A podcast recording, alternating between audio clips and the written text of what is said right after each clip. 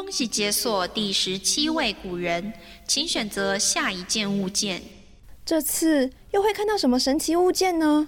哦，是鳄鱼哎！哇，原来古代也有鳄鱼哦，就是它了。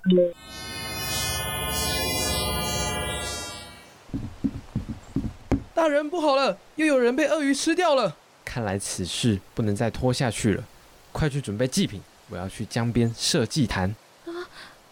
啊，鳄鱼吃人了，快逃啊！哎，等等等等等等等，我们先去江边看看情况吧。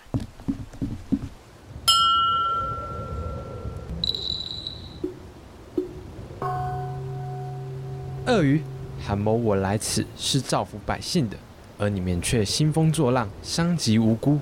今日开始，给你们七天时间离开此地，七日后若再生事端，必定严处。哇，和动物谈判的，我还是第一次见，他没事儿吧？哎，你看日记本上显现了，原来是韩愈、韩昌黎呀。哦，那今天就让我们一起来认识韩愈吧。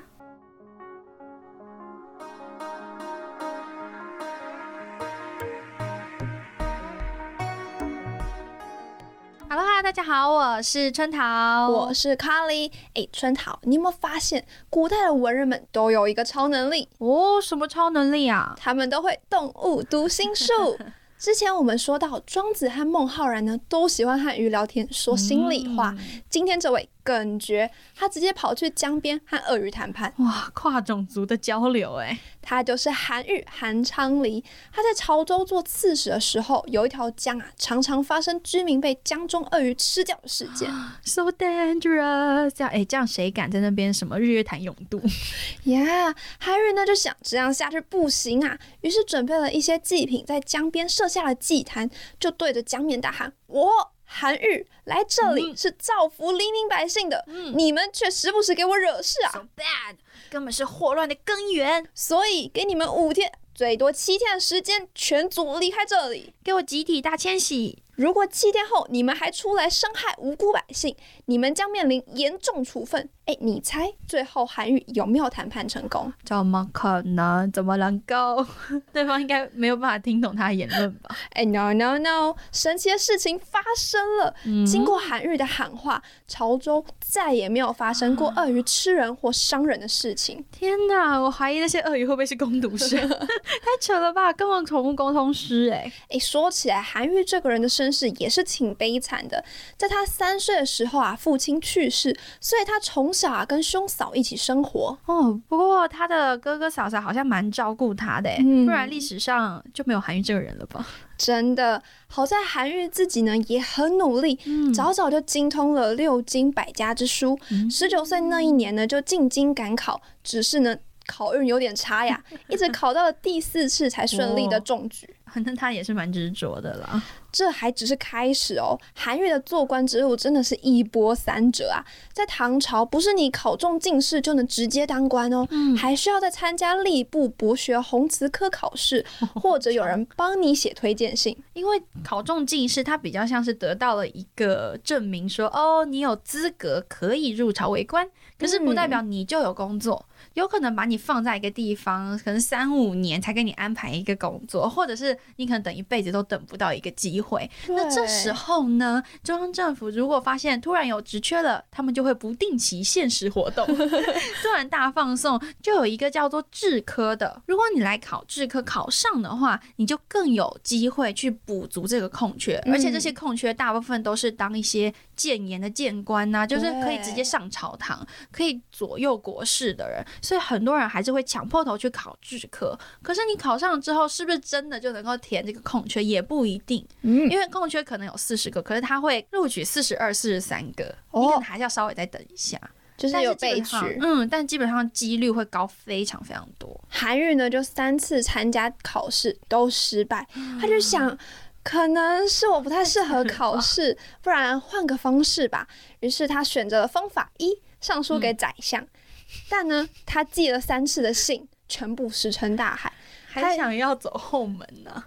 他要想，嗯，可能人家平时收的信太多了，那我就使用方法二，去找当时有名的人推荐我好了。没想到拜访三次都被拒之门外。他想要三顾茅庐啊。但韩愈呢不想放弃，他都已经在京城准备这么多年了，诶，现在呢就差临门一脚就能进入朝廷。终于在韩愈二十九岁那一年，受到了当时宰相董敬的推荐，出任了宣武军节度使观察推官，有点类似现在处理司法相关业务的人员啦。哇，真是难为他嘞。不过在担任了推官这三年时间里面，韩愈完全没有闲着，他真的很用力的、极力的宣传自己对于散文革新的主张，就古文运动了。我们知道韩愈的散文跟诗是有很高的成就的，并且他以儒家道统传人自诩，立志呢要宣扬孔孟学说，排斥佛老思想。所以四年后呢，他再一次参加吏部考试。他这已经不是执念了，他已经就是升华变怨念呢。哎，不过这是很幸运的，他有通过甄选，被任命为国子监四门博士，并开始推行古文运动。韩愈所主张的就是要。破骈为散，他就是反对六朝以来那种四六文啊，辞藻华丽，都不知道你到底在讲什么。他就主张那一种恢复三代啊，两汉都自然直朴的文体，你想要表达什么就写什么就好，不要再加一些有的没有的形容词，没有必要。看不懂。对呀，一定要言贵独到，说重点就好了。其实唐代古文运动的兴起，直接影响到了后来宋代的古文运动，而且对散文的影响更是一直延续到了清代很久哦。也是在这个时期呢，韩愈写下了我们高中一定都有学过的诗说。讲到诗说。我其实蛮有印象的，大家蛮有印象的也是那句话吧，就是师者，所以传道授业解惑也。韩愈就是用这六个字浓缩了他认为老师应该要做什么。嗯，而所谓的传道授业解惑，不只是解什么数学题、什么化学符号，呃，给莫尔数，好可怕！我当时就没有算明白过。我最怕的化学就是基因那一科，完全不懂。我也算不明白。反正就韩愈就是说，如果你只是拿着这些课本上你不懂知识。是好，你去问老师，然后老师也就是把你这个解开，然后就让你回去了。然后剩下的时间你们都没有任何的交集，这不是他想看到的。他想要的是学生跟老师之间，也许学生要先思考过，他想的不一定是课本上的。除了课本，世界上还有很多事情。对，你的人生一定不只是数、设、字、国音 倒着念呢，这几课而已。你的生活中会遇到好多问题，也许是你在课业上遇到的问题，也许是你在生生活上，你在家庭当中，对啊，你在情感当中遇到了一些问题，嗯，有些事情是你的阅历、你的年纪还不到，你不知道该怎么解释的，你不知道该怎么面对，甚至你无法跨越的这种时候呢，你该怎么做？哎，正常人其实不会去想要问老师，哎，对，因为在我们的印象当中，老师好像不要去烦他比较好，因为他好像会给我们好多作业，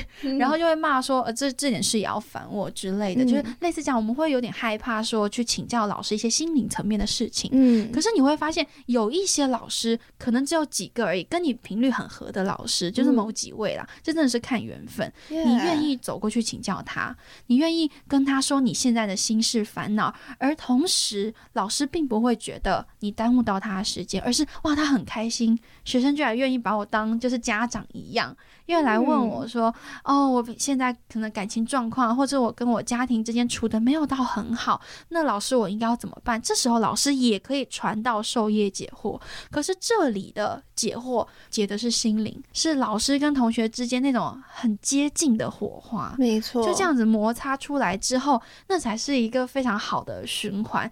老师等于言传身教了，他等于把他身上的知识传达给你以外，他也把他内心的阅历传达给你了，这才是真正的老师啊！韩愈在诗说当中也有写到一句，我觉得哦，他讲的很有力度哦。他说：“生乎吾前，其闻道也，故先乎吾，吾从而师之；生乎吾后，其闻道也。”亦先乎吾，吾从而师之。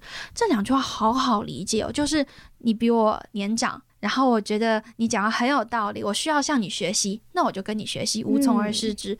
如果你生在我后面，你是我的后辈，我听到你讲话，觉得你讲话很有道理，你有我可以学习的地方，我也把你当老师，吾也从而师之。这就是他所要讲的这种，呃，很良性的循环，也是反映了当时的社会，什么上品无寒门啊，下品无士族啊，九品中正制，只有有钱人的子弟可以继承世袭那些爵位啊，所以他们不用读书，也有官当，也可以衣食无忧一辈子。可是那些寒门很有学问、很努力的人，却要考几百次都考不上，可对能就跟韩愈一样，内心也有苦，这样子顺便抱怨一下。所以韩愈就在讲说，嗯、很有趣的地方是，现在士大夫明明应该很有学问。然后很愿意跟别人请教，很愿意跟别人学习，可是当时不是什么巫医啊、百工之人，士大夫是不屑跟他们一起没求学，站在一起都觉得很不耻啊。可是到头来，你会发现，也许这些士大夫自诩读书人，可是自己的品格还不如那些百工之类。嗯，这就是一个世道的衰败，失道之不显。所以韩愈有偷抱怨一下，他说：“嗟乎师道之不传也久矣。”他说：“哎呀，我所内心想这个师道早就已经不见了。这个师道就是刚才所讲的那个能够屈尊就教。”他也举了一个例子，就是圣人孔子。哦，孔子哦，他看了那么多补习班，收了那么多学费，那么多那么多学生，弟子三千呢。嗯，他应该是一个很有学问的人，他也的确是又很用功，对，然后品德很高尚，而且什么射箭起码他都会。样样精就是这样一个样样精通的孔子，他还是愿意去向长虹、去向师乡请教。那他们当时很厉害的乐手嘛，去请教嗯音乐、音律上面的知识。他也愿意去找道家的老子、老聃去请教他，因为他认为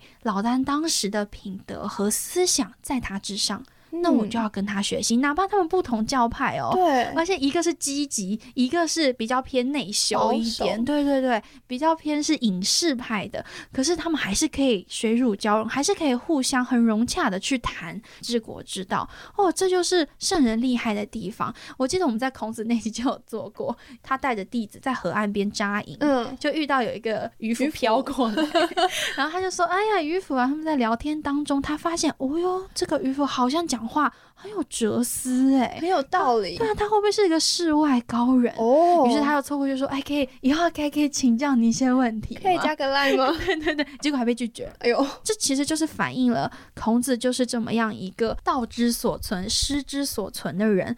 我想知道的道理在哪里存在，我的老师就在哪里。嗯，这就是韩愈想要提倡的师道，这就是韩愈想要重振的社会学习风气。他希望我们这些当学生的人啊，我们大家都要打开胸襟，广泛多元的学习，不要以向人求学问道为耻。韩愈这一生呢，被贬官了两次，一次是他在担任监察御史时，因为嗯当时关中发生了严重的旱灾饥荒，他啊体恤灾民，就写下了《论天旱人饥状》，上书给了朝廷。